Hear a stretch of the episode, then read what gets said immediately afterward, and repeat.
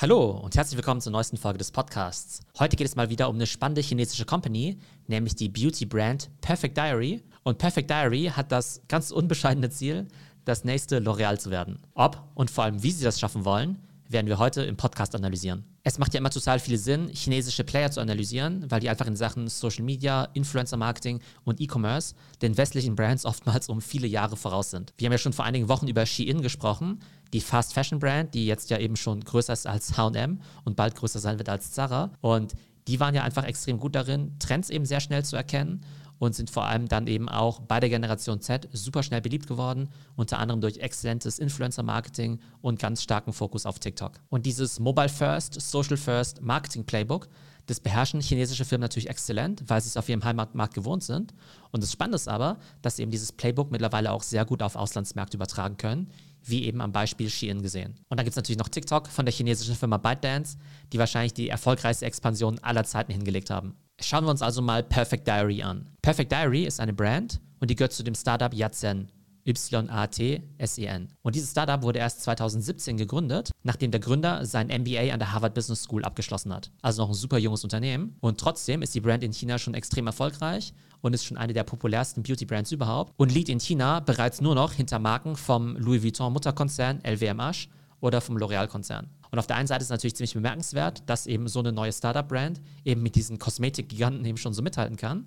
Und auf der anderen Seite sehen wir gerade in China eben auch einen ganz starken Trend dazu, dass sich eben auch immer stärker die lokalen Brands eben etablieren und die Konsumenten das einerseits cool finden, weil die Produkte vielleicht noch besser auf deren Bedürfnisse customized sind und vielleicht auch so ein gewisser Patriotismus, dass man eben auch nationale Brands unterstützen möchte. Der Mutterkonzern Yatsen ist dann eben auch letzten Herbst an die Börse gegangen. Er war zwischenzeitlich sogar schon 16 Milliarden wert. Jetzt haben sie eben so ein kleines Tief und sind eben nur 6 Milliarden wert aber auf jeden Fall eine der wertvollsten und am schnellsten wachsenden Kosmetikfirmen der Welt. Vor allem, wenn man bedenkt, dass man ja immer so viel über Kylie Cosmetics spricht und die waren ja gerade mal eine Milliarde wert und Yatsen mit Perfect Diary eben wie gesagt zwischendurch sogar 16 Milliarden wert. Was macht Perfect Diary so erfolgreich? Zum einen eben klarer Fokus auf die Generation Z, vor allem eben auch Frauen zwischen 18 und 25 Jahren. Das bedeutet eben einerseits, dass man eben eine ganz klare Produktpalette hat, die eben gerade für diese Zielgruppe spannend ist. Das sind natürlich eben auch Preispunkte, das heißt, die Produkte sind wie bei Shein relativ günstig. Und es bedeutet natürlich auch, dass man beim Branding, beim Packaging und beim Marketing relativ fokussiert auf diese Gruppe eingehen kann, worüber wir gleich sprechen werden. Was Perfect Diary auch sehr gut macht, ist, dass sie sehr schnell neue Produkttrends aufgreifen und dann eben auch monatlich neue Produktlaunches haben. Und das Spannende ist eben, dass sie da verschiedene Lieferanten haben. Zum einen arbeiten sie eben mit den gleichen Herstellern zusammen, wie auch die großen Brands wie L'Oreal oder so. Ne? Denn die lassen ja ihre Kosmetik auch von anderen Manufacturern eben produzieren und es ist eben relativ leicht herauszufinden, wer das eben ist. Und dann kann eben eine Firma wie Perfect Diary einfach sagen, hey, wir haben unsere eigenen Styles, aber lassen die eben von den gleichen Companies produzieren, die eben auch für die großen Player arbeiten. Das heißt also, sie haben im Prinzip die gleiche Produktionsinfrastruktur wie die großen Player, sind aber einfach noch schneller darin, eben neue Trends eben auch aus Social Media zu analysieren und dementsprechend dann eben auch neue Kollektionen zu launchen und sind da einfach ein Stück agiler, zum Teil, weil sie eben auch noch näher an den Produktionsstätten dran sind. Weiterhin hat Perfect Diary einen Direct-to-Consumer-Fokus. Das heißt, sie verkaufen primär über ihre Webseite direkt an den Endkunden, ähnlich wie auch die US-Beauty-Brand Glossier. Das hat natürlich verschiedene Vorteile. Dadurch hast du natürlich wertvolle Kundendaten, weil du kennst deine Kunden, du kannst direkt an sie verschicken. Du hast natürlich höhere Margen, weil du eben keine Mittelmänner zwischendrin hast, wie zum Beispiel Kosmetikhändler oder Drogeriemärkte.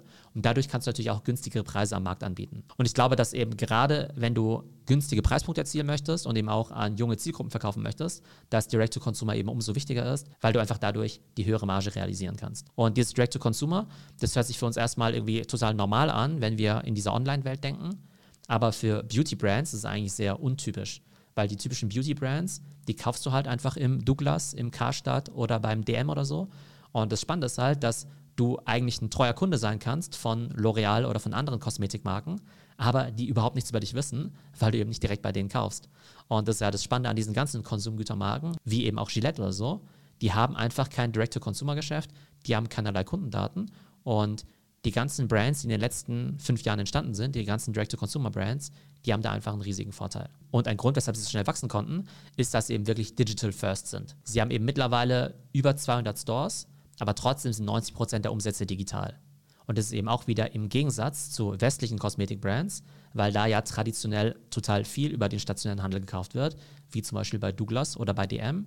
Im letzten Jahr ist natürlich das Thema Kosmetik im E-Commerce natürlich auch ziemlich groß geworden, unter anderem durch Corona, aber eben auch durch starke Player wie ein Douglas oder ein Flaconi. Aber dass eben eine Beauty-Brand eben sowohl digital als auch noch Direct-to-Consumer verkauft, ist im Westen extrem selten. Und im digitalen Marketing haben sie ein Playbook, was eben in China natürlich extrem gut funktioniert. Auf der einen Seite setzen sie natürlich auf die typischen Social Networks, wie eben Douyin, das chinesische TikTok, aber eben auch auf Red oder Xiaohongshu, was ja so eine Mischung ist aus Pinterest und Instagram, wo es eben ganz normal ist, dass die User dann eben auch wirklich ihre Produkte eben posten und dann eben auch verlinken. Das heißt, da ist irgendwie gar, keine, gar kein Influencer-Marketing oder gar keine Schleichwerbung oder so. Die Plattform ist eben dazu gedacht, dass Leute eben wirklich Produkte empfehlen. Und was Perfect Diary eben auch sehr gut macht, ähnlich wie Shein, ist, dass eben wirklich mit über 10.000 Influencern zusammenarbeiten. Das heißt, in Deutschland denken wir ja immer nur an Influencer-Kooperationen, vielleicht mit einer Handvoll Influencern, wahrscheinlich auch eher größeren Influencern, mit denen man da zusammenarbeitet. Aber in China versuchen sie eben wirklich die ganze Bandbreite an Influencern zu nutzen, also von den ganz großen Makro-Influencern bis hin eben zu kleinen Mikro-Influencern oder sogar Nano-Influencern. Und die Herausforderung ist natürlich, überhaupt so ein großes Influencer-Netzwerk zu managen weil die meisten Companies sind ja schon damit überfordert, allein mal eine Influencer-Kooperation auf die Beine zu stellen. Und es ist natürlich um einiges komplexer, dann eben 10.000 Influencer-Kooperationen erfolgreich zu skalieren. Aber diejenigen, die es können, können dadurch natürlich super viral gehen und super günstig Reichweite aufbauen. Was wir gerade beobachten können, ist, dass Perfect Diary jetzt auch ins Ausland expandiert. Der erste Schritt ist eben in Richtung Südostasien zu gehen. Aber ich habe eben gesehen, dass sie mittlerweile auch Webseiten und E-Commerce-Stores auf Englisch, auf Deutsch, auf Französisch und auf Italienisch haben. Mein Fazit und meine Prediction. Wir haben ja bei Shein gesehen, dass dieses chinesische Playbook extrem gut eben auch in den Westen transportiert werden kann. Und Shein ist jetzt eben schon eine der beliebtesten Brands bei der Generation Z. Und die Frage ist eben, kann Perfect Diary jetzt eben das Shein für Beauty werden oder das TikTok für Beauty? Und ich glaube, wenn man eben den Erfolg von Shein betrachtet, stehen die Chancen dafür gar nicht so schlecht, weil Perfect Diary eben ziemlich vieles sehr, sehr gut macht. Also klarer Fokus auf die Generation Z, schnelles Aufgreifen von Produkttrends, schnelles Sourcing und schnelle Produktion und dann natürlich extrem gutes Marketing über Instagram, TikTok und vor allem eben auch tausende von Influencer-Kooperationen. Und ob Perfect Diary dann wirklich gleich das nächste L'Oreal werden kann, L'Oreal ist ja immerhin fast 200 Milliarden Dollar wert, das müssen wir mal in den nächsten Jahren sehen. Aber ich kann mir eben sehr gut vorstellen, dass eben Perfect Diary mit dem Mutterkonzern Yatsen, dass die in den kommenden Jahren vielleicht zig Milliarden Dollar wert sein werden, was echt ziemlich krass ist für eine Firma, die erst 2017 gegründet worden ist. Und Yatsen entwickelt eben nicht nur Perfect Diary, sondern launcht auch noch andere Brands, kauft andere traditionelle europäische Brands auf. Und wenn man das Ganze dann kombiniert, also bereits etablierte Brands mit dem Marketing- und Produktions-Know-how der Chinesen, dann kann da auf jeden Fall was ganz Spannendes draus werden. Also zwei Brands, die ihr auf jeden Fall im Auge behalten solltet. Shein für Fashion und Perfect Diary für Beauty. Noch ein Hinweis in eigener Sache. Ich habe mich in letzter Zeit ziemlich viel mit dem Beauty-Markt beschäftigt, eben vor allem mit digitalen Trends dort, arbeite dort mit verschiedenen Companies zusammen. Das heißt, wenn ihr für eine Beauty-Brand arbeitet und ihr einfach mehr wissen wollt über digitale Trends in der Beauty-Branche, dann meldet euch einfach bei mir. Ich biete da verschiedene Keynotes und Workshop-Formate an. Ich hoffe, es geht euch gut und bis zum nächsten Mal.